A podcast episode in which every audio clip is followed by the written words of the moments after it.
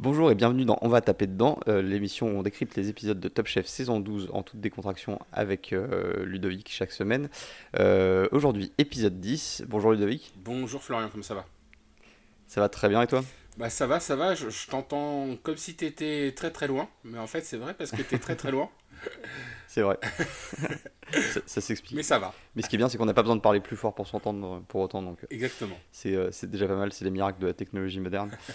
Euh, Qu'est-ce que tu as pensé On va rentrer dans le vif du sujet. hein. Qu'est-ce que tu as pensé de ce- cet épisode euh, 10 Et ben, pour un reboot, c'est un reboot, hein. euh, là euh, toutes nos certitudes sont, Tout est balayé. sont balayées, euh, je ne sais même plus qui je suis, euh, je ne reconnais plus les candidats.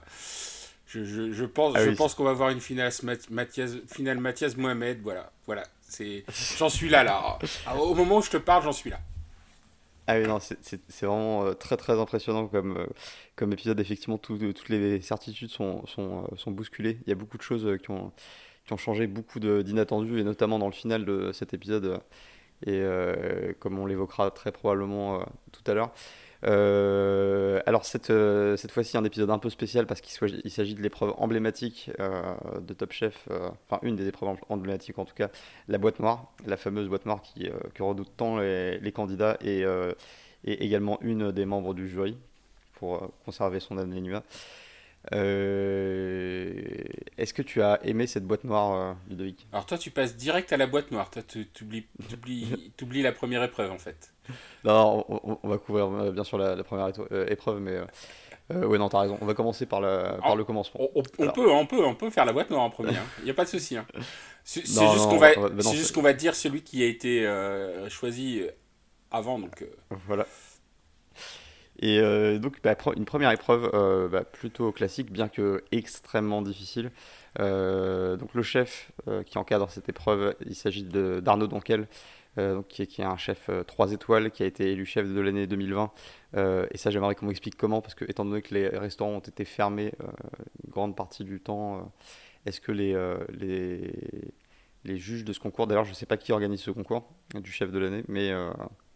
Ça a dû être un peu euh, compliqué. Ils mangent à domicile, ils, ils commandent, ils se font livrer. Comment, comment ça se passe selon toi je sais pas si tu as entendu l'histoire euh, des cuisines clandestines. Ah, Donc il est peut-être chef de l'année des cuisines clandestines, je ne sais pas, parce qu'a priori, Christophe Leroy ne serait plus dans le jeu. Bon, ah, Euh, mais Arnaud Donquel, euh, non, non, non, j'en sais absolument rien, euh, comme toi. Euh, mais bon, reste qu'il est quand même un chef 3 étoiles. il, est, il a le restaurant La Vague d'Or qui, qui est à Saint-Tropez, je crois. Mhm. et qui et, et il est 3 étoiles depuis 2013 donc ça reste un, un- un excellent chef et puis en plus c'est quelqu'un qui participe très très souvent à, à Top Chef par ailleurs, donc c'est un habitué de l'émission. c'est vrai. Il est solide sur ses appuis, euh, effectivement. Euh, un thème euh, d'épreuve assez, assez compliqué, parce que l'idée, c'est de, de faire deux sauces très différentes, mais qui se marient à la perfection pour, pour amener une nouvelle émotion, une nouvelle saveur. Euh, tout en, en complexité et en, et en subtilité. Euh, ça a l'air d'être l'enfer cette épreuve, c'est extrêmement difficile. Ouais. Euh, c'est en deux étapes. Une première étape où il y a juste une sélection à la sauce, donc dégustation uniquement de la sauce seule. Et ensuite, je crois que seulement trois candidats sont sélectionnés Quatre. pour, ou quatre, Mm. quatre, quatre sont sélectionnés pour pour pouvoir faire goûter leur plat, donc la sauce avec le, le plat qui l'accompagne. Exactement. Parce que là, c'est plus le plat qui accompagne la sauce que la sauce qui accompagne le plat. C'est euh, une, une façon intéressante de, de percevoir le. Il y a toujours un, équilibre, comme ils disent. Enfin, c'est, Voilà. ça va, les deux vont ensemble, quoi. Après, si je dois cho- choisir pour me nourrir, est-ce que je, de- je- je vais consommer que de la sauce ou que, euh, que des plats euh, Je pense que je vais opter quand même sur les plats, même si j'ai un, un amour profond de- des sauces bien faites. Écoute, si on me donnait du pain et on me disait euh, sauce, euh, toute la sauce de, de ton plat, ça m'irait aussi. hein. C'est ce que je- j'aime faire. Mais Ça, dé- ça, dé- que- ça dépend du pain. oui, ça dépend de la sauce, donc, clairement. Mais, mais je pense que la, la sauce, de toute façon, c'est une partie importante de, de notre cuisine. Et souvent, on dit que la, la sauce, c'est euh, c'est la base de la cuisine française. Ce qui mhm. me paraît être Qu'est-ce que tu penses de ça bah, Ce qui me paraît être assez vrai, parce que pour avoir goûté euh, beaucoup de types de cuisine différentes, tu as assez peu finalement de, de cuisine où tu as euh, des condiments ou des sauces qui accompagnent et qui font... Euh, et qui font le plat, quoi, comme la, la, sauce maître d'hôtel ou la les sauces bordelaises ou des trucs comme ça. Bah, j'ai rarement vu ça dans d'autres pays. Euh, quand tu vas aux États-Unis, que tu manges des grillades, bon, bah, t'as rarement des sauces à côté, quoi. Alors que... Bah, la sauce barbecue, euh, Ludovic, qu'est-ce que tu racontes? Ouais, mais est-ce que c'est une sauce déjà? J'appellerais plutôt ça un condiment. Euh, et, et, en plus, alors là, je, vois, je, commence à, à, devenir expert au bout de 10 émissions. Mais, mais, mais oui, d'accord, t'as peut-être la sauce barbecue, mais après, après ça, qu'est-ce que tu as? Le, la sauce ketchup. qui, qui est plus mis un condiment pour le coup. Mais. je, suis d'extrêmement mauvaise foi, je, je mais. Toi, t'aimes pas les sauces, c'est ça Ou c'est le, le, truc Ah non, si, c'est. Alors, j'adore les sauces, mais, euh, mais bon, j'aime bien quand même euh, la, la, texture et la consistance des aliments solides. En fait, je suis pas un grand fan des soupes et euh, c'est un peu là-dessus que ça, ça, se rejoint. Non, moi, moi j'adore, euh, j'adore les sauces et euh, clairement, pour, pour finir ce que je disais tout à l'heure, clairement, il y a, c'est quelque chose d'assez spécifique à la cuisine française, les sauces. Hmm. Et il y a beaucoup de plats, par exemple, quand tu vas dans beaucoup de restos, quand tu manges une entrecôte, souvent, ce qui fait l'entrecôte, quand la viande n'est pas super super, c'est la sauce, quoi. Euh, et, souvent, la sauce rattrape un plat moyen. Et, euh, et tu te rends compte, euh, d'ailleurs, quand tu regardes Top Chef, souvent tu as des grandes, grandes émissions avec de la sauce, notamment quand tu as les émissions avec Yannick Aleno, qui est, mhm. je pense, l'alpha et l'oméga de la sauce à la française en ce moment. la sauce fait vraiment quelque chose qui rend la, la cuisine française différente des autres. Donc c'est un, un point vraiment à part. Oui, non, c'est vrai. Et, de la même manière euh, qu'une une, grande sauce peut rattraper un plat, je pense qu'une mauvaise sauce peut en gâcher un euh, qui aurait pu être bon par ailleurs. Ouais, de la même manière, c'est vrai. Euh, donc première épreuve avec 7 candidats en lice. donc Arnaud, Baptiste, Bruno, Mathias, Mohamed, Sarah et Pierre. Donc qui, fait partie avec Bruno des, des deux rescapés de deux émissions auparavant. Euh, Arnaud, tout d'abord, euh, donc lui, euh, il, attaque une, sauce avec un, terroir assez marqué. Hein. on est clairement en Franche-Comté avec une sauce au, vin jaune. Ouais, clairement. Alors, c'est bizarre que ce soit lui qui, qui soit en Franche-Comté. Oui. Mais, juste, juste pour préciser, il y a une spécificité dans l'épreuve, c'est que tout le monde fait de la volaille et ils doivent pas faire une sauce, mais deux sauces en fait et deux sauces qui se mélangent. Euh, alors c'est pour ça que l'épreuve est dure, c'est pas genre ils font une sauce, c'est genre ils font deux sauces et les deux sauces doivent, se mélanger sans se mélanger et en, gardant un équilibre entre, entre les deux. L'une ne doit pas passer par-dessus l'autre. Enfin, c'est vraiment l'épreuve impossible quoi. C'est euh, le, le, le, Kobayashi Maru de, de l'épreuve, si, si les trekkies écoutent cette émission. et, euh, et, donc, bah, toi, qu'est-ce que tu as pensé de cette approche euh, vin jaune, pomme de terre, champignons, épices bah, Avec la volaille, bien entendu. En tout cas, moi, tout, tout, ça me paraît très très cohérent comme plat. Enfin, c'est un plat que, que j'aimerais bien goûter. Euh, en plus, visuellement, il était très très beau.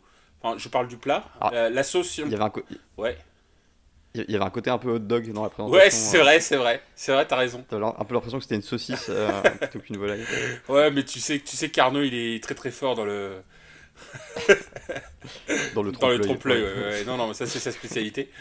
Non, mais il y avait. C'était un plat qui était bien présenté, l'idée était bonne. Euh, je pense qu'il n'a pas été non plus dans l'extravagance parce que souvent, dans les plats qui ont été présentés, bah, tu avais un mélange terre-mer. Bon, lui, il est resté terre-terre, quoi.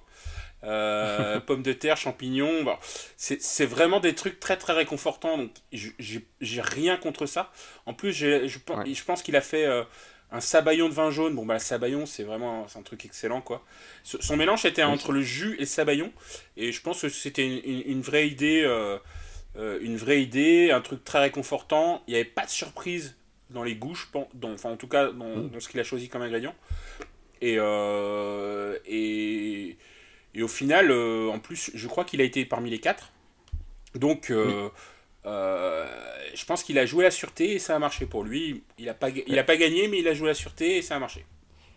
Mais en revanche, à l'aspect, ça me semble un peu lourd quand même. on a quand même la volaille, les pommes de terre, les champignons et le sabayon qui est une sauce quand même assez riche. Certains diront lourd, moi je dirais généreux.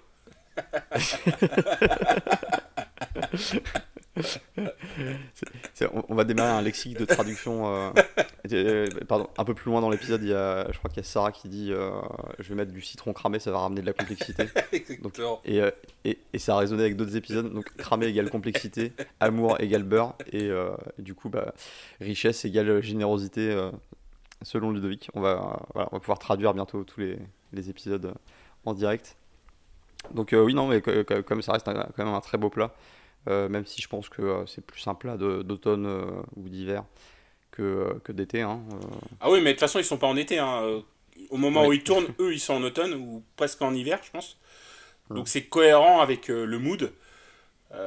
moi, ce que je pense, c'est qu'il y a effectivement pas d'association. en tout cas, il n'a pas été dans une créativité au-delà de ce qu'on pouvait attendre euh, et je pense qu'il a fait des choses très bien, et c'est pour ça qu'il a été choisi, mais il n'a pas fait les choses suffisamment euh, créatives pour être choisi au final. Quoi. Hum. Hélas. Euh, ensuite, on a Baptiste qui nous fait, lui, plutôt sur la moule et sur la betterave. Alors, la betterave dans mon entourage, c'est quelque chose qui est assez, clivant. Moi, j'aime bien, même si je suis pas un, un fanatique absolu, mais je connais beaucoup de gens que ça que ça, que ça n'attire pas du tout. Ouais. Euh, et c'est vraiment que c'est vrai que c'est clivant. C'est vrai que c'est clivant parce que, pour raconter un peu ma vie, euh, moi quand j'étais jeune je mangeais pas trop de légumes et puis après j'ai appris à manger des légumes un peu comme tous les gens, tous les adultes on va dire. Et, euh, et donc la betterave c'est quelque chose que j'aime bien parce qu'en plus c'est ce qui c'est assez ça peut se manger de différentes façons, ça peut se manger sucré, ça peut se manger sucré salé, ça peut se manger salé. Euh, et puis tu as différentes sortes de betteraves et moi j'adore cette versatilité. Et euh, il se trouve que ma mère euh, déteste la betterave. Donc à chaque fois qu'on va au resto avec ah. elle, un jour on est arrivé dans un resto et la, le, menu du jour c'était excellent, mais on devait le prendre à deux. C'était le menu tout betterave. J'en avais envie. Mais j'avais un blocage, tu vois. Donc c'est ma mère qui m'empêchait de manger de la betterave. Voilà. C'était pour, juste pour dire ah. ça. Et donc, euh, moule betterave, euh, la moule, c'est un truc que je trouve assez sympa. Alors, il me semble qu'il a fait une, une réduction de marinière de, de moule. Ouais. Euh, avec sa, sa, betterave, volaille traitée de façon assez, assez classique, il me semble. bah, écoute, ça n'avait pas l'air mauvais. Hein. je pense que déjà, bon, Baptiste étant, étant un excellent candidat, je pense que ça valait le coup de, le coup de cuillère et le coup de fourchette. Mais mais euh, j'ai trouvé ça plutôt sympa comme idée. Euh, Bruno, euh, lui, attaque avec un, truc assez intéressant. Donc, il fait une crème de volaille, mais avec du, du chorizo et des fleurs de capucine.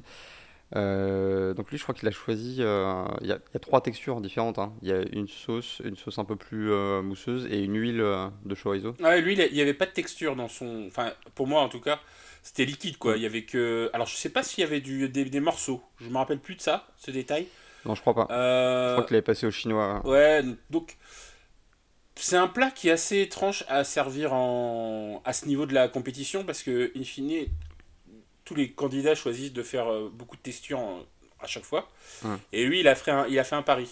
Euh, il a fait un pari et malheureusement, je pense que c'est parce qu'il a fait ce pari qu'il n'est pas passé. Euh, je ne sais pas trop si c'est sur le goût vraiment qu'il est, est, passé, mais plutôt sur l'option qu'il a prise. alors, il il y avait une, euh, une, mise en garde de son chef euh, sur le côté euh, peut-être un peu trop gras, donc qui le mettait en garde de, faire gras sur gras sur gras avec le, notamment le, le chorizo.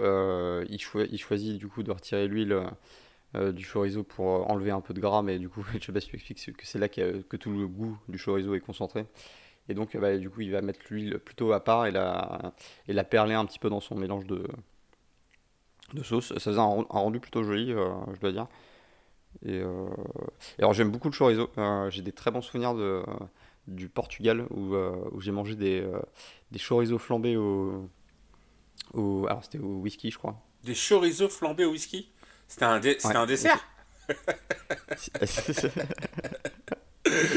Alors, on t'amène un, pl- un plat en terre cuite ovale avec euh, une espèce de grille dessus, le chorizo qui est posé, et on, euh, on- on fout le feu euh, au, whisky, euh, au whisky qui est, qui est en dessous, et ça te, le, ça te le flambe, et ensuite tu le manges comme ça, entier à la fourchette et, et au couteau. Ah ouais? Et bah, c'est très très bon. Ouais. D'accord, excellent. Et c'est servi tout seul ou avec quelque chose?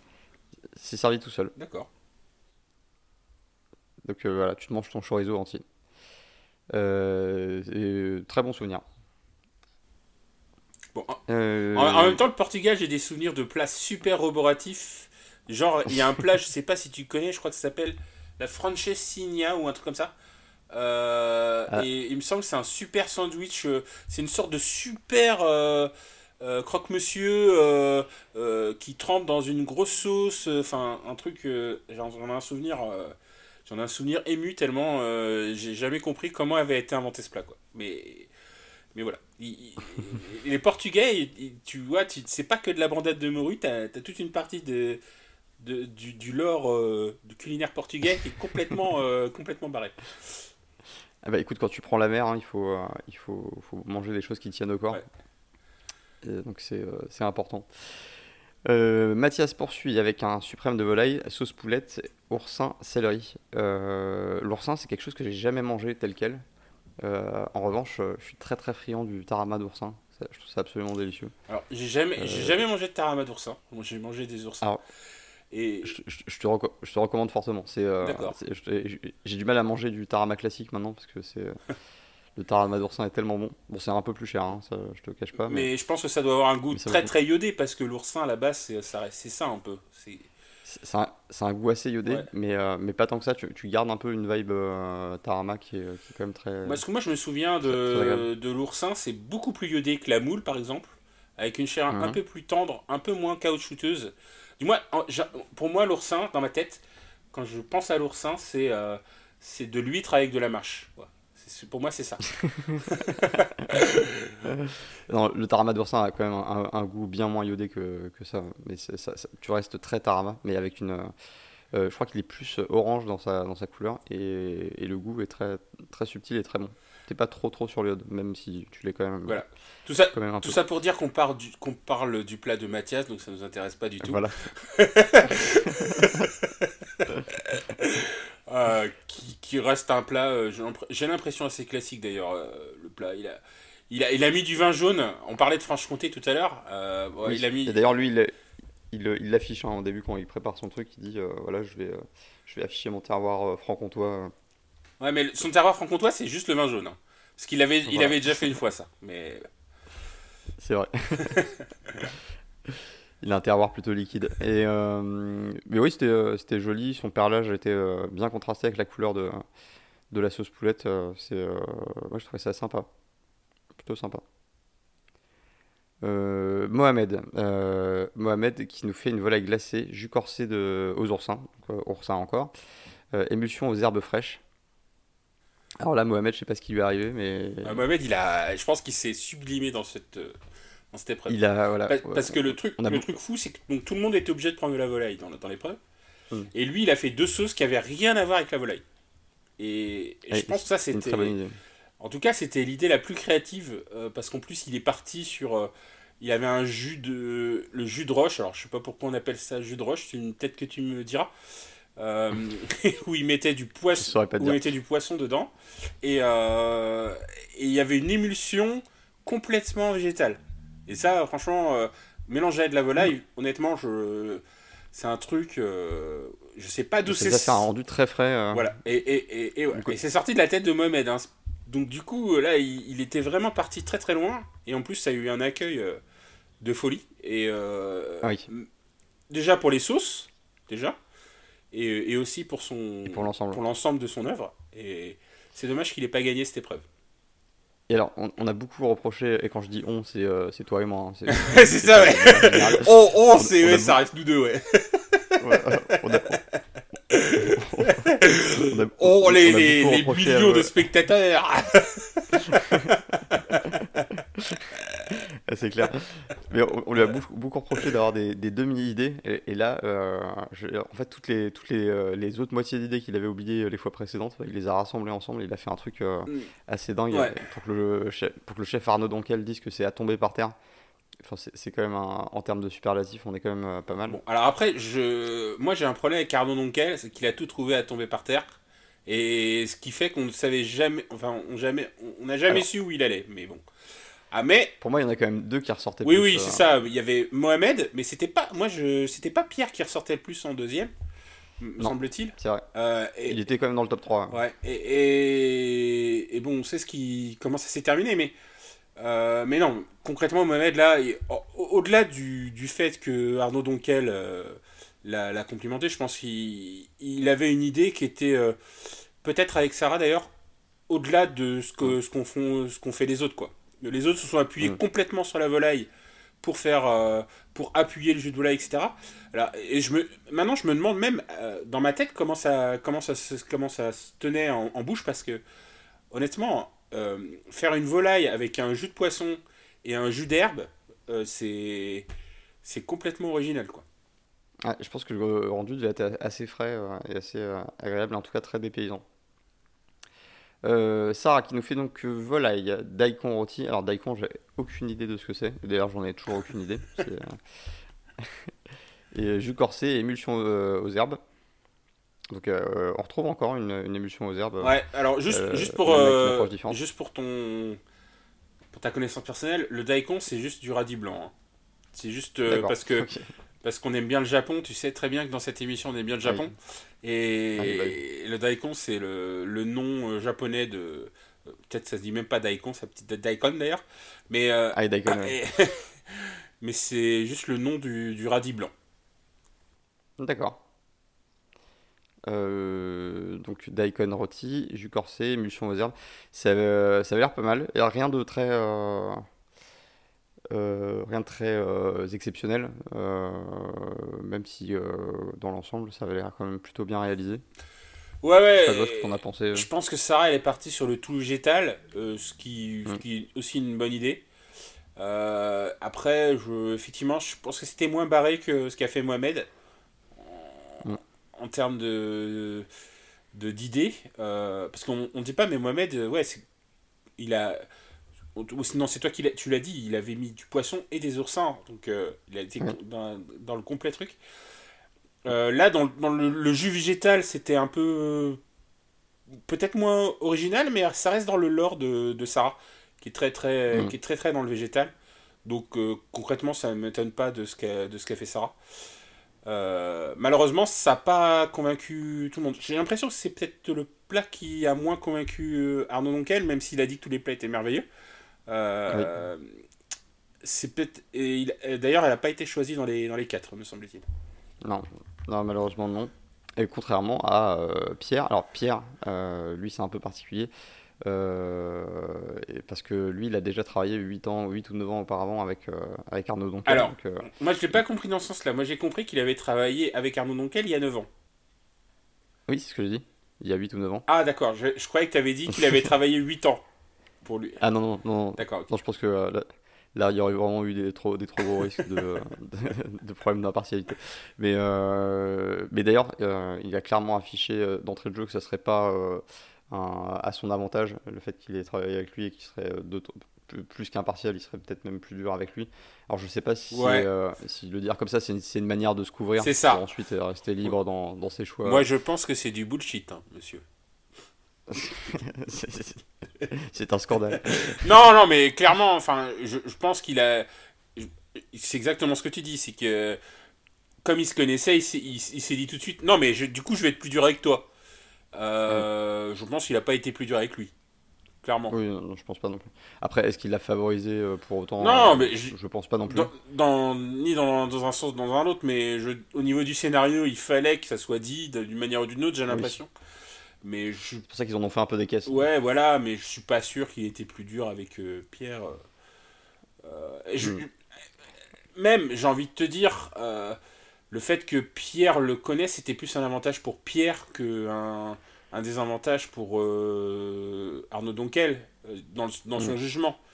C'est-à-dire qu'il connaissait ses goûts, donc d'une manière ou d'une Ouais, autre. euh, un peu par où attaquer. Ouais, voilà. Après, en 9 ans, les goûts, ça peut évoluer, hein, attention.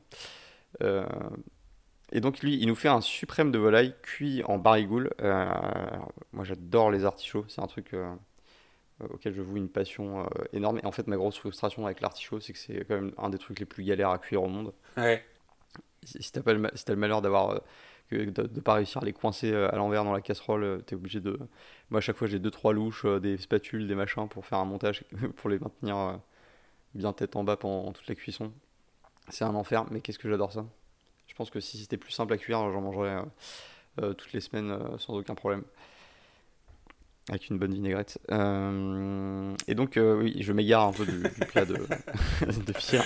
Le Donc, artichaut chaud par Florian. Et donc, jus de volaille, condiment marjolaine, émulsion végétale dans l'esprit d'un green curry. Un green curry, je crois que j'ai mangé ça qu'une seule fois. C'est euh, c'est plutôt bon dans mon souvenir. Euh, barigoule, j'adore ça. Euh, marjolaine, ça, je vois pas trop. Alors, barigoule, est-ce que tu peux expliquer ce que c'est? Alors, c'est une façon de préparer euh, l'artichaut, si je ne me trompe, euh, à la poêle. C'est bien ça? Bah, Tu tu en sais mieux que moi sur l'artichaut, je suis pas un grand- grand fan personnellement. Alors, je, je sais que. euh, je vais passer pour un, un escroc. euh, Je t'ai coincé Alors, non, mais j'ai- mangé de l'artichaut barigoule à plusieurs reprises et j'adore ça. Euh, Or, je, je ne l'ai jamais cuisiné de cette façon-là. Moi, quand, quand je l'ai fait moi-même, c'est toujours euh, à l'eau avec les, les, complé- les, les difficultés que, que j'ai expliquées un peu plus, un peu plus haut. Et, euh, et du coup, barigoule, je ne sais pas. Alors, je vais me, me renseigner pour. euh, Internet, à l'aide pour que nous puissions, toi et moi, euh, nous en sortir un peu plus grandis. Alors, ce sont des, un mets, alors les artichauts à la barigoule sont un mets issu de la tradition culinaire paysanne de Provence. Salut la Provence. Sa recette a beaucoup varié au cours du temps. Sa préparation initiale se faisait en utilisant une farce à base de barigoule. Ok, merci. D'accord. Euh, Alors, ah, ouais, voilà. Les barigoules sont des lactaires délicieux ou puis non, lactaires délicieux. euh, je crois qu'on avait vu Lactaire, c'est du, fromage, du champignon, ouais, pardon. ouais. Oui. Oui, bah, non, parce que lactaire, tu peux te tromper en même temps avec le nom. oui, c'est vrai. C'est vrai que c'est euh, assez trompeur. Et du coup, ouais, il me semble que c'est une poêlée de ouais, bah, champignons, euh, artichauts. euh, D'accord. et euh, voilà. Euh, donc, euh, oui, non, ça avait l'air très très bon. euh, et, et puis d'ailleurs, bah, c'est lui qui a, qui a gagné. hein, Ouais, ouais.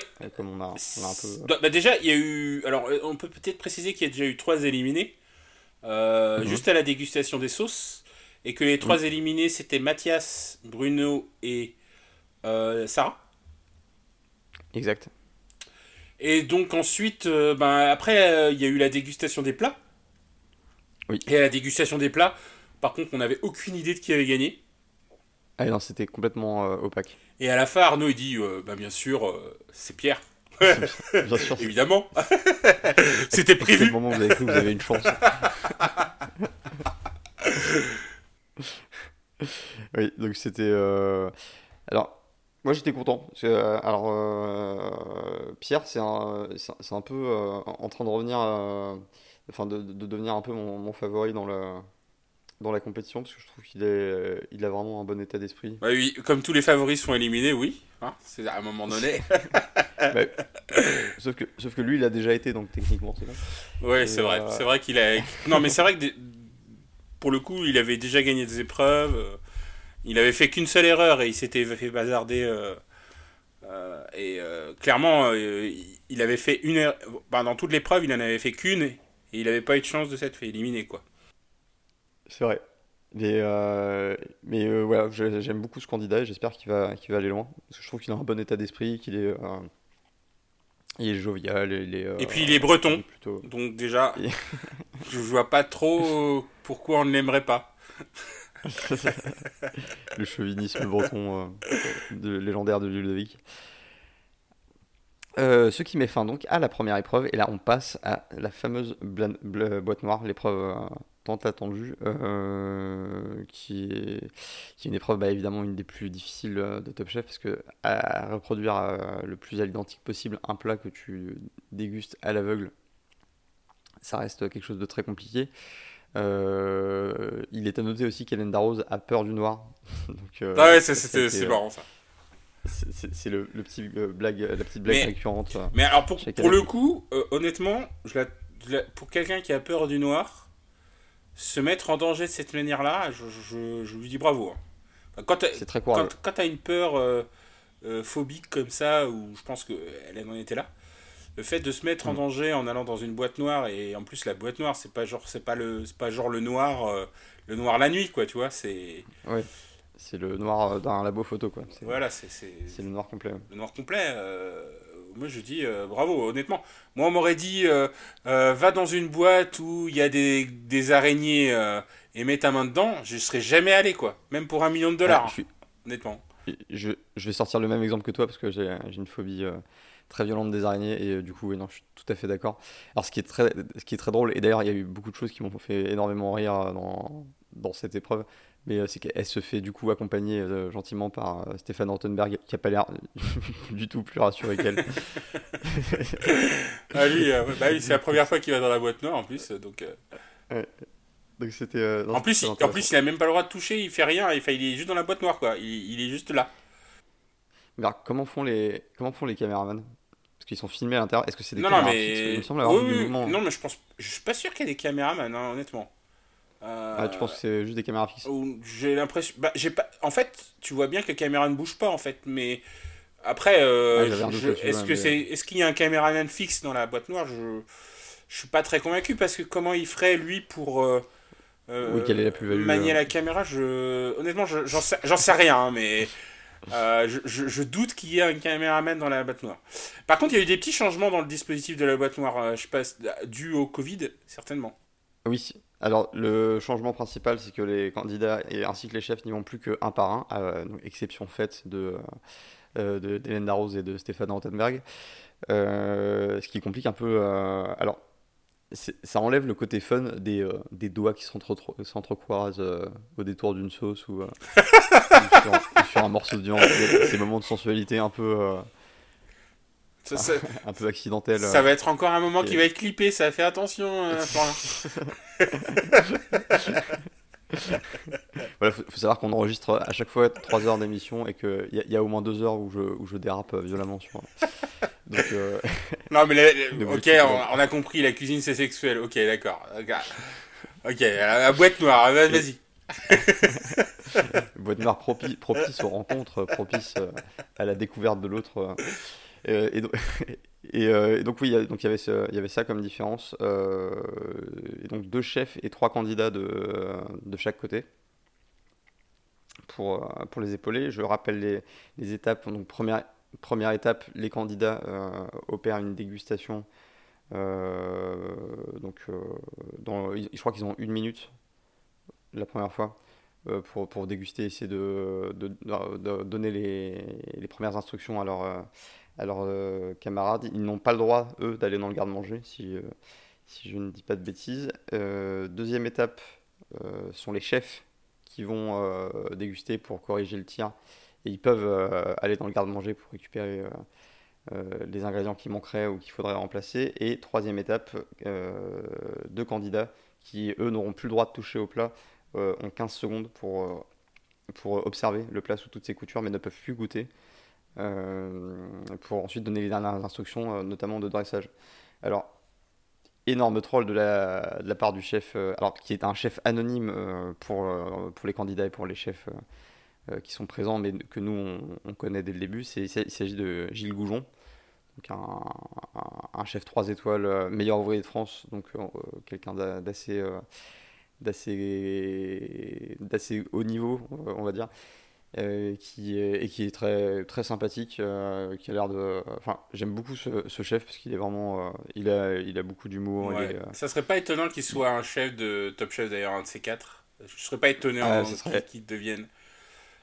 Et ce serait super. Je pense qu'il serait très bien, il serait très bien dans, dans le rôle. Et, d'ailleurs, petite anecdote sur Gilles Goujon, parce que du coup, je me suis un peu renseigné. Donc, Gilles Goujon, c'est un chef 3 étoiles qui a l'auberge mmh. du Vieux Puy.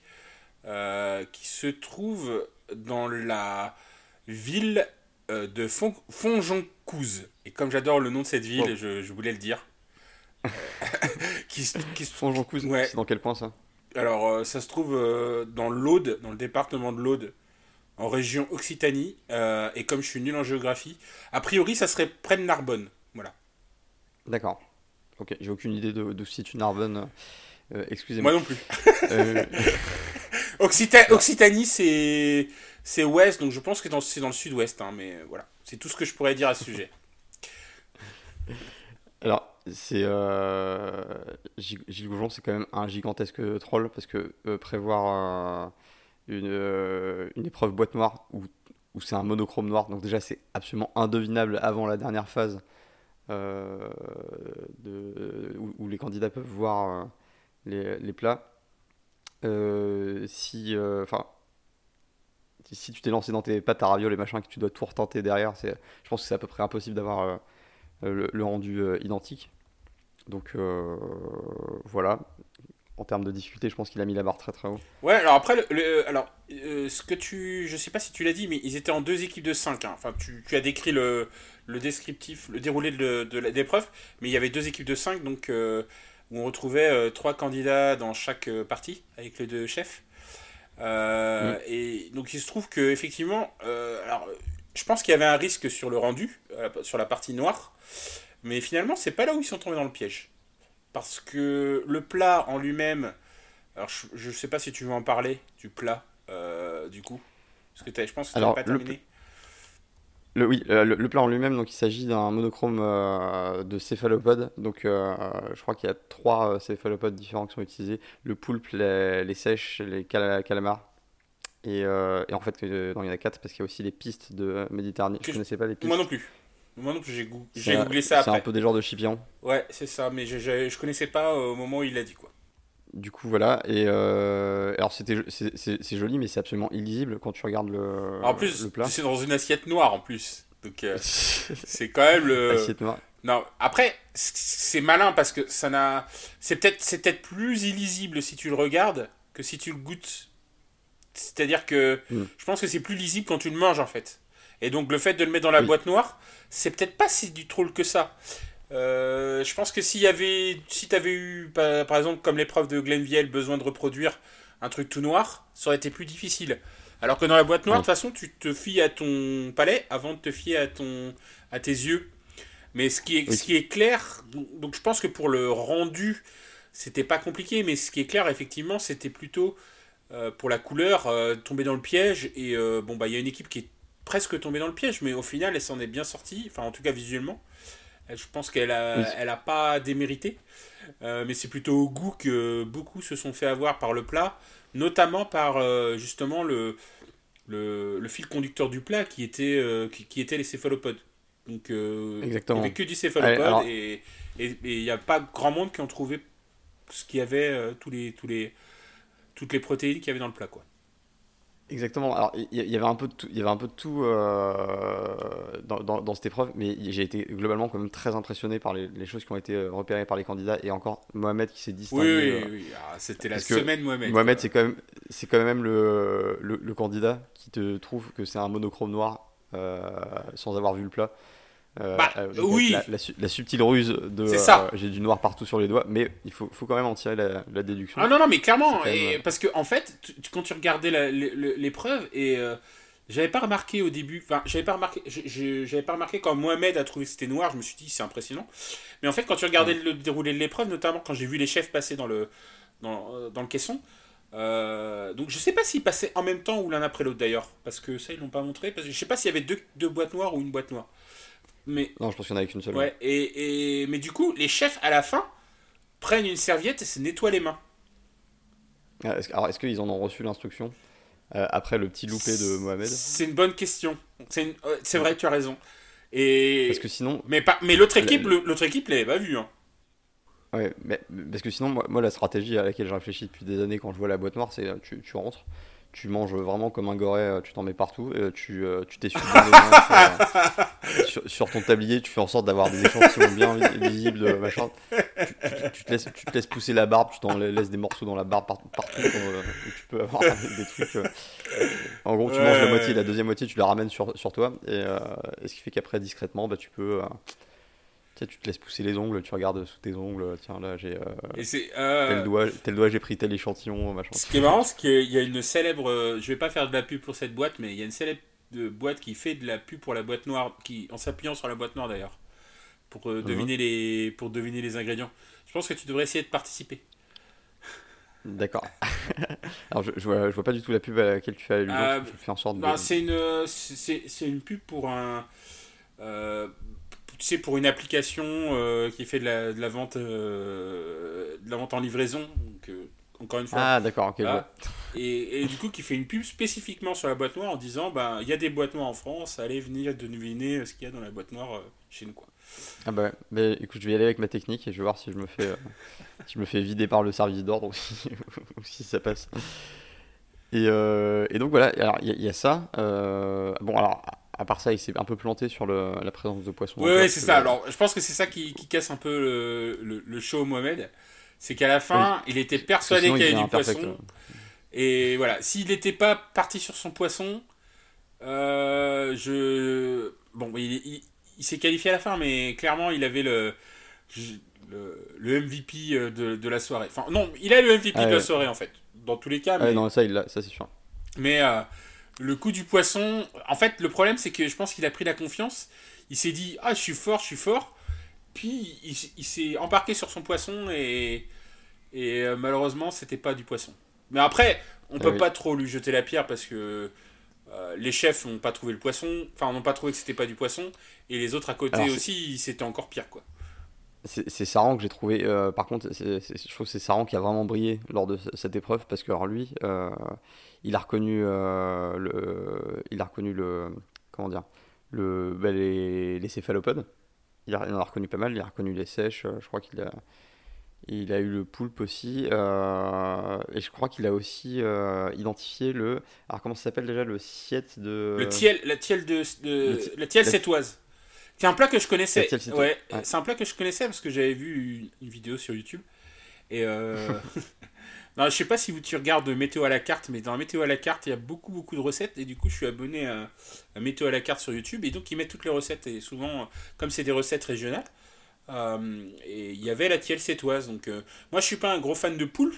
Mais par contre, le, le poulpe à la tielle sétoise, parce que le poulpe, du coup, il est coupé en vraiment petits morceaux, euh, cuit euh, avec des tomates et de l'ail. presque, euh, presque en brunoise. hein. Ouais, c'est ça, exactement. Et je pense que c'est un, un plat qui, que je pourrais aimer. Et donc j'avais vu cette vidéo, donc je connaissais ce plat. Et, et effectivement, quand ils l'ont quand ils l'ont commencé à le faire, ça ressemblait, euh, ça ressemblait à la tielle sétoise. Et même c'était une référence directe à Gilles Goujon, qui a priori vient de, de cette région. Alors peut-être que Narbonne, Mm. du coup, ça vient, c'est vraiment dans le sud, hein, pour le coup. hein. C'est peut-être pas dans le sud-est. bon, je- Voilà, ceci est une émission culinaire et n'est pas une émission gé- de géographie. Ouais, voilà, euh, lâchez- lâchez-nous la, lâchez-nous la grappe un peu. on, on passe de, on présente des excuses à insulter directement les auditeurs. Il n'y a aucun problème. Ouais. Euh, donc euh, oui non, euh, Saran m'a beaucoup impressionné. hein. Il a un, un sacré palais. euh, Mais je- a- Je pense qu'il est un peu coutumier du fait de façon Saran euh, sur, le, sur le palais. hein. Dans les autres boîtes Hmm. noires, je me souviens qu'il avait fait des grosses grosses perfs. hein. Il est un peu moins, euh, il, a, il a un peu moins le côté agité de Philippe. Moi, j'adorerais avoir Philippe Etchevez dans mon équipe parce que il a une telle énergie qu'il t'en donne. Oui. Mais par contre, je pense qu'il va, il Ah va non, t'amener à faire des erreurs à un moment donné. Alors que Saran, euh, il- je pense qu'il a, un, il a un très bon palais et du coup. euh, Il a- Saran il a un côté très laid back euh, à, à réfléchir, à, Ouais.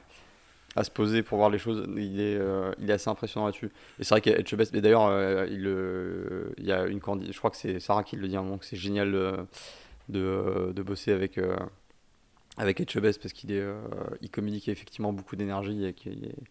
C'est, je pense que tu t'ennuies pas. Puis, puis il a envie de gagner, quoi, dans l'épreuve. Tu sens qu'il Oui. a envie de gagner, il C'est a un pas envie de perdre, tu vois. Autant, tu vois, elle- elle-. Hélène Darroze, elle a l'air d'être un peu paniquée dans l'épreuve. Euh, autant euh, Paul Perret, il a l'air d'être perdu dans l'épreuve, j'ai l'impression.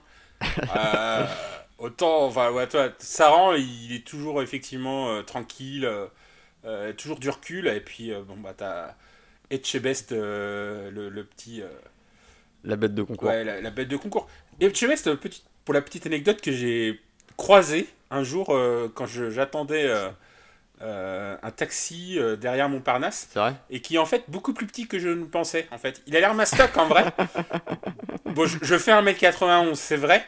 Mais en fait, il, il a des petites pattes en fait. Enfin, il court sur pattes en fait. Mais voilà, l'anecdote sur euh, Philippe Etchebest. Voilà, et, euh, et on t'embrasse, Philippe, si tu nous écoutes. c'est pas la taille qui compte. Et, euh, et donc, euh, oui, non, euh, non les- dans, dans l'ensemble. euh, alors, je, je- je serais bien en peine de remettre euh, dans, dans- dans l'ordre chronologique tous les événements qui, euh, qui ont parsemé ce- cette épreuve, mais il se peut- globalement, j'ai le souvenir d'avoir beaucoup ri. Parce que c'était assez, euh, assez drôle de les voir partir un peu dans tous les sens. Ouais, Surtout, surtout, moi j'adore voir la panique dans leurs yeux quoi. Enfin, ils se disent, euh, mais c'est quoi, qu'est-ce qu'on fait? Euh, et je me demande comment ils arrivent à retomber sur leurs pattes, parce qu'à la fin, en général, ils arrivent quand même à retomber sur leurs pattes. Mais, Bah, euh, je pense que les- si les chefs n'étaient pas là, euh, le retombage sur les pattes serait un peu différent. ouais, en, fait, ils sont, ils sont 5 par équipe, donc ça aide quand même. Hmm. Euh, Oui. Ça aide parce que, Dont deux chefs euh, vétérans. quoi. ouais, parce que moi, on a connu des épreuves où, effectivement, un, il n'y avait pas les chefs, et deux, ils étaient trois en tout. Et c'était un peu plus compliqué, euh, surtout quand on avait deux qui n'étaient pas d'accord, etc. Là, quand t'as Philippe Etchebest ou, euh, ou euh, Paul Perret ou Michel Sarr dans ton équipe, à un moment donné, quand ils disent quelque chose, bon, tu le fais, quoi. Oui. Euh, oui, non, et- ils font un peu office de garde-fou, ça évite de partir dans tous les sens. C'est ce ce qui fait, depuis qu'ils ont mis en place cette nouvelle structure d'épreuve, qu'on a des choses assez cohérentes et surtout quand même très ressemblantes Ouais. au, plat, au plat final. Et euh, non, non, mais moi, ce que j'adore, effectivement, c'est de voir un peu la panique. Et, euh, et mais, mais, au- mais euh, parce que le plat de Gilles Goujon, il est quand même, enfin, c'est quand même un truc de malade, quoi. Tu mets trois, tu Ah mets non. que des céphalopodes. Alors, j'enlève le côté. Est-ce que tu arriverais à distinguer un poulpe d'un calmar, d'un. ouais, je- J'enlève le côté, j'enlève le côté noir, mais il fait quand même du pain. Il fait quand même euh, une raviole. Il fait quand même euh, un cannelloni. un cannelloni euh, et un voile. et, un, et un voile d'agar-agar, de jus, de je ne sais plus quoi. Enfin, c'est quand même de la folie. avec, et avec une crème de, de poivron en, en dessous. Alors, Ouais, jaune, le moment jaune, dit, ouais. Ah, mais il a pas pris la bonne couleur. Non, mais là, attends, il n'y a pas de différence de, de, de, de goût entre le poivron jaune et le poivron rouge. Rassure-moi, je, me Alors, suis- je me suis posé la question. Peut-être, bah, je me suis posé, faudra, faudra expérimenter, mais euh, j'ai ri pendant toute l'épreuve parce qu'il y avait que des trucs un peu absurdes comme ça, et, euh, et c'était génial de les voir se débattre euh, là-dedans comme des tortues sur le dos. Euh, non, c'était vraiment une, euh, une chouette épreuve. Et puis de toute façon, les, les plans euh, filmés dans le noir où tu vois effectivement leur panique dans les yeux, ça marche toujours très bien. Ça- T'as un côté un peu, euh, un peu projet Blair Witch, mais euh, avec une fin un peu moins, euh, un peu moins compliquée. Et un budget probablement plus élevé d'ailleurs. Clairement, ouais. Et euh, Blair Witch, on le rappelle, c'est l'un des films les plus euh, rentables de l'histoire parce que je crois que ça coûtait moins de 100 000 dollars et ça a rapporté. euh, Je crois Je crois, je crois même qu'il a coûté euh, dans les euh, 15 000 dollars. ouais, et, et, ça a, 15 000 ou 50 000 grand, max. et ça a rapporté genre 200 millions de dollars, un truc comme ça, donc euh, voilà, tranquille. Ouais, c'est euh, J'ai- un- vu c'est un. un bon business model. Ouais, voilà, on n'est pas dans Westneck, mais j'ai vu un, euh, un reportage euh, sur Canal où justement ils expliquaient comment on faisait les, euh, les caméras, enfin les films, euh, les, les, les en fait, en gros, voilà. Ah, les, les found footage. Les found footage et. Et, et c'était super intéressant et il y avait un gros morceau sur, sur Blair Witch. Rien à voir avec la cuisine, on retourne à, à Top Chef. Et donc euh, voilà, donc au final de l'épreuve, alors j'ai un gros doute, je me rappelle plus euh, de qui a gagné. Euh, je Ah. quand même sur euh, l'équipe Saran-Perret. Non, perdu. Bon, c'est pas, pas ça, perdu. Ouais, non, parce que il faut pas oublier que donc ils étaient 5 par équipe, donc deux chefs, et que toute l'équipe Ah oui, bah qui perdait était envoyée en dernière chance. Donc l'équipe qui, qui a gagné, c'était celle avec Mohamed, Sarah et. et- Exact. Et. euh, attends, euh, le troisième c'était. Bruno, Bruno. ouais, pardon. Et donc celles qui, ceux qui étaient envoyés en dernière chance, c'était Mathias, euh, Baptiste Arnaud, et Arnaud. Euh, donc euh, voilà. alors Mohamed, il a mérité son, Oui, parce que en plus, je pense qu'ils ont gagné, ils ont gagné sans problème, hein, parce que l'équipe mm. de, de Perret de Saran, bon bah ils avaient pas du tout la partie céphalophode, ils s'étaient complètement plantés quoi. Autant les autres ils s'étaient plantés je crois juste sur le raviol, autant les autres non sur le cannelloni parce qu'il y avait une duxelle de champignons et personne n'a trouvé la duxelle de champignons. Ah, mais attends, tu l'aurais trouvé toi là, du Non, mais je dis pas ça pour. je l'aurais certainement pas trouvé, mais. voilà. et, euh, et, donc, on, euh, on, se retrouve avec une dernière chance, avec euh, Baptiste, Arnaud et Mathias. Le thème de cette dernière chance, ce sont les légumes oubliés ou légumes anciens. Enfin bref, les, les légumes qu'on cuisine pas tous les jours. Ouais. Qu'est-ce que tu penses un peu de ces légumes? Est-ce qu'il y en a que tu aimes bien? Est-ce qu'il y en a que tu, détestes? C'est un truc que euh, Mathias a dit, qui m'a parlé, hein, pour une fois que Mathias a dit un truc qui me parle. Euh, pourquoi, les légumes pourquoi ces légumes sont oubliés? Ben, Peut-être parce que personne ne les aime en fait. et, Alors, Tu, tu, tu, vois, moi je serais assez d'accord euh, avec cette déclaration, sauf qu'il y a une exception très forte pour moi là-dedans, c'est le topinambour. Ah. que j'adore parce que je trouve, je trouve que ça se rapproche énormément de l'artichaut. Moi, j'aurais pas mis le topinambour euh, parce que moi, il y en a un vraiment que j'aime bien manger, c'est le panais. Ah bah le panais, moi je trouve que ça a aucun intérêt, mais. Euh... Ah mais en fait le panais c'est comme euh, ça remplace les pommes de terre pour moi. C'est-à-dire enfin après les pommes de terre ont plus de goût, hein, je, je, je, dis pas. Hein. Mais en termes de, de, type de préparation, tu peux faire pas mal de choses avec le panais. Euh, et comme c'est pas très très cher en fait dans les faits, euh, ça peut être un truc un peu différent quoi. Ça peut, tu peux faire des, des, des euh, moi je me rappelle avoir fait des purées carottes panais, euh, mm. mélanger avec un autre légume, ça passe, voilà. Poisson pané. bien, joué, bien joué, bien joué. Et, et, du coup, oui. et après, et après il y a des légumes qui ont des super noms quand même, comme le rutabaga. Tout le monde aime bien dire rutabaga même si tu n'en manges pas. Moi, je connaissais le nom rutabaga sans savoir. la Russie soviétique. Euh. Ouais, c'est ça. Moi, je connaissais le nom rutabaga sans savoir que c'était un légume pendant très très très longtemps. c'est vrai, mais c'est un joli nom, c'est vrai. Euh, on doit l'admettre. Il euh, y a quoi d'autre? Donc, on a dit panette, topinambour, rutabaga. Il y a quoi d'autre comme légumes anciens oubliés? Euh, honnêtement, là, tu vas, tu vas, me dire. c'est ça. les, légumes, oubliés. Non, mais après, je... est-ce qu'il est qu a pas un peu raison, notre ami, euh, notre ami Mathias, sur le coup? Ah, Est-ce qu'il n'y a, pas une... est a pas une raison pour laquelle ils sont oubliés? A priori, les salsifis aussi seraient un légume oublié. Alors, moi, ah j'en ai vu beaucoup des salsifis quand j'étais jeune, donc je suis un peu surpris par ça. Ah, bah, je m'en souviens du salsifi, hein, ça, je peux te, ouais, te le dire. Et en revanche, il y a d'autres trucs que je que j'oublierais bien. Euh, euh, mais bon, ce n'est pas le sujet. Euh, donc, le thème, c'est de, de, retravailler euh, donc ces légumes oubliés. Arnaud choisit le rutabaga, Alors, mais ah, également ah le, ouais, Arnaud, il a tout choisi en fait. Et, et, là, on revient aux tactiques de dernière chance. Je pense qu'Arnaud, il, a bien, il a une tactique de dernière chance qui marche, qui pour moi n'a pas été mis en défaut cette saison. Mhm. C'est-à-dire que quand on lui donne un thème, il y va à fond. Et là, on lui a dit. Il balance toutes les déclinaisons. Voilà, il a balayé toutes les déclinaisons, toutes les textures, il a tout mis et, et, ça a marché. C'est la recette gagnante. Euh, Baptiste, lui, choisit les topinambours, euh, lardo di colonnata, macadamia. Je ne.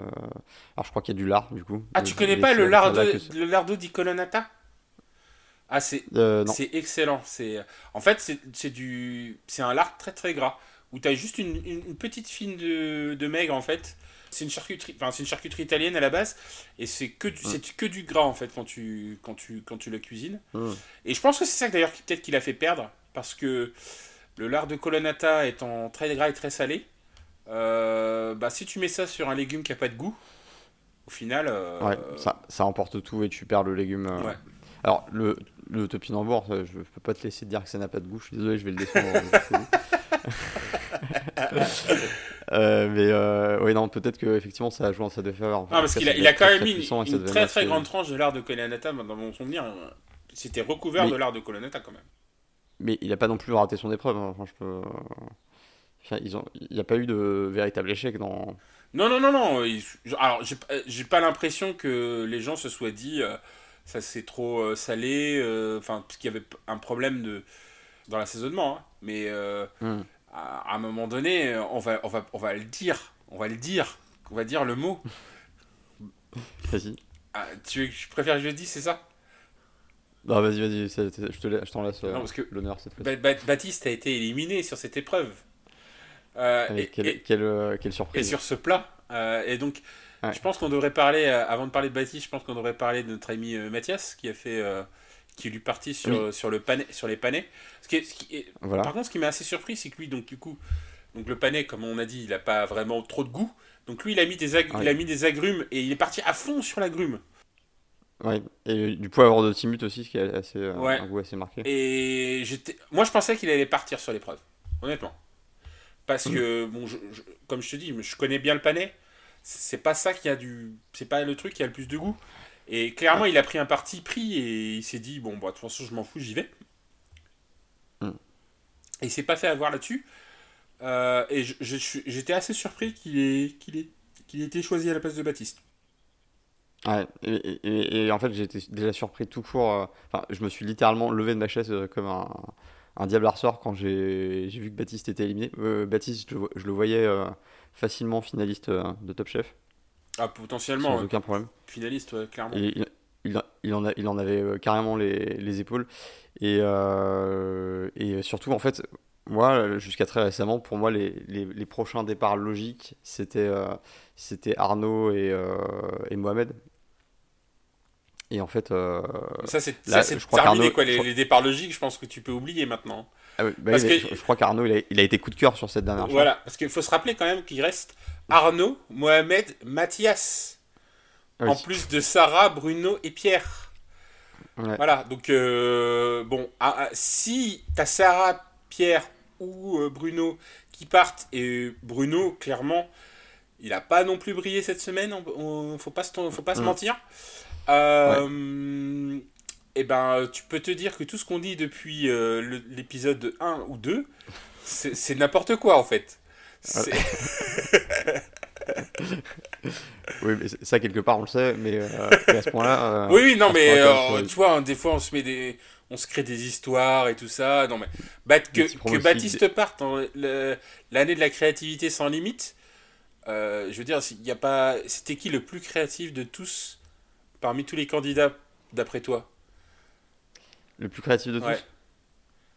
Euh, all time, euh, c'est-à-dire tous les candidats depuis le début. Alors, euh, oh, je, je sais que tu vas dire Chloé, mais après Chloé, c'était ouais. qui Après Chloé, Pour moi, ça se joue entre Baptiste et Sarah, en fait. hein. ouais, c'est vrai. Baptiste ou Sarah. Mohamed a quand même tenté pas mal de trucs, même si euh, à chaque fois, effectivement, il allait pas à fond. Mais euh, Bah, cette, cette, cette semaine, par contre, s'il continue comme ça, je... ah oui, il, peut aller, il peut aller super loin, en fait. Parce que ouais, techniquement, il n'y avait pas de doute à son sujet. Euh, il savait faire des trucs, euh, on l'a vu dans l'épreuve des soufflets, et tout, etc. Mais au niveau de la créativité, qui réussissait, en plus qui gagnait des épreuves, parce que, Ouais. tu vois, jusqu'à la semaine dernière, Arnaud, il n'avait pas gagné d'épreuve. Jusqu'à cette semaine, Mohamed n'a pas gagné d'épreuve. Bon, on va dire dans mon cœur, il a gagné l'épreuve, mais même si c'est Pierre qui a gagné. Euh, Et, euh, et bah, il a quand même, quand même pas du tout gagné l'épreuve. Et il te reste. euh, Non, mais il y a beaucoup. Enfin, voilà, tu te retrouves avec des c'est un candidats. reboot du reboot. Ouais, c'est ça. Enfin, non, mais on, on- enfin, je sais pas, pour moi, pour moi, on reste dans, le- dans la continuité du reboot. C'est-à-dire que euh, tous les candidats que tu pensais être dans le thème de la saison, en fait, ils sont plus. Et, euh, et il te reste tous ceux qui, euh, effectivement, étaient techniques euh, ou. euh, Enfin, voilà. Et tous, tous les candidats techniques, type Bruno, type Pierre, type. Ouais. J'allais dire, pas, pas vraiment Mathias, mais enfin, Mohamed en tout cas. Pour moi, Mohamed, c'est l'un des candidats les plus techniques, voire le plus technique de, de tout, de tous. Euh, bah, ils sont encore là. Et tu es dans l'année de la créativité sans limite. Donc, ça me fait un, ça me fait, ça me fait un peu rigoler en fait à la fin. Ils ont reboot le thème. Ouais, c'est ça. C'est la, la- c'est la technicité sans limite en fait. Alors, en tout cas, je, je pense que pour la- le prochain épisode, qui euh, en toute logique devrait être la guerre des restos, le, la personne qui aura Baptiste dans son équipe aura un, un élément euh, de choix pour, euh, Est-ce que tu, en tout cas sur l'aspect culinaire. est-ce que tu veux, un- Après- est-ce que tu veux euh, le, le spoiler de la semaine prochaine? Tu vas me dire que c'est pas la guerre des restos? C'est la guerre des restos. Ah, yes. Euh, alors, par contre, je pense que celui qui va hériter de Baptiste l'équipe, qui va hériter de Baptiste euh, aura peut-être un atout côté cuisine, Alors, mais alors côté, Ouais. côté euh, déco. alors certes, certes je, je regretterais sa jolie plume qui est rouge qui voltige à chacun de ses déplacements, mais tu as fait ça comme ça Sa jolie plume. Euh, bah, pour ceux qui n'ont pas compris, c'est sa boucle d'oreille, hein, euh, juste, juste pour le dire. hein. Mais euh, non, mais je pense que, enfin, je suis pas sûr qu'il fonctionne en équipe justement parce que juste- il sera pas décideur en fait. Euh, et en plus, c'est des équipes de de, de deux. De, de combien ils sont? 6 De 2 plus Oui, 1 euh, en général? 3 ouais. c'est 2 plus 1 à chaque fois. Ouais. 2 plus un ancien. Et je pense que bon, j'ai bon, vu quelques images. hein, bon, pour le coup, donc j'ai aperçu euh, quelques anciens. euh, donc je vais pas te spoiler ça. Euh, Je suis pas sûr. Par contre, que si- est-ce que tu veux que je te spoil un autre truc? Parce que tu- on en avait parlé il y a quelques semaines. Et est-ce que tu veux de ma théorie, Ouais. de, de ma théorie que Ah. vu que les restos sont fermés, food truck ou, ou autre. Ouais. Hmm, Allez, vas-y.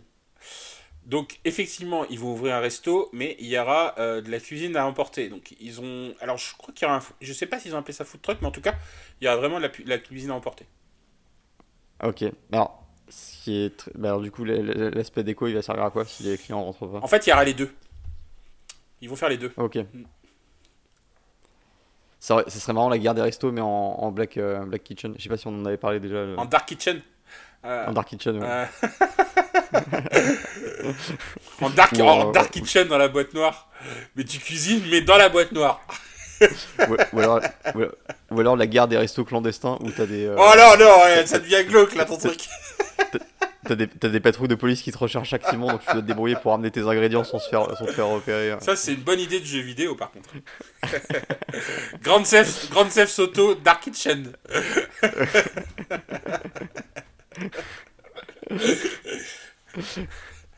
Euh, et bah écoute, euh, peut-être un jour euh, quelqu'un aura le courage de développer ce truc-là. Je sais pas, il faudrait trouver quelqu'un qui soit développeur et qui, qui aime la cuisine et les jeux vidéo. Je sais pas si ça, si ça se trouve. Euh, et ben écoute, euh, je pense qu'on a couvert l'épisode euh, 10. Euh, donc semaine prochaine, épisode 11, Guerre des Restos. Voilà. Euh, bah écoute, Ludovic, je te souhaite euh, d'ici là une, une excellente semaine. Euh, vous pouvez nous retrouver également sur euh, nos autres euh, émissions, à savoir euh, What's Next principalement, donc euh, qui est une émission où on décrypte euh, les épisodes de la série euh, The West Wing d'Aaron Sorkin, euh, donc qui sort habituellement tous les jeudis, à part euh, quelques exceptions. Et, euh, et puis bah, bah, voilà, à la semaine prochaine, Ludovic. Eh bien, à la semaine prochaine et préparons-nous bien pour la guerre des restos Dark Kitchen. On affûte les couteaux. Allez, ciao À la prochaine. Ciao.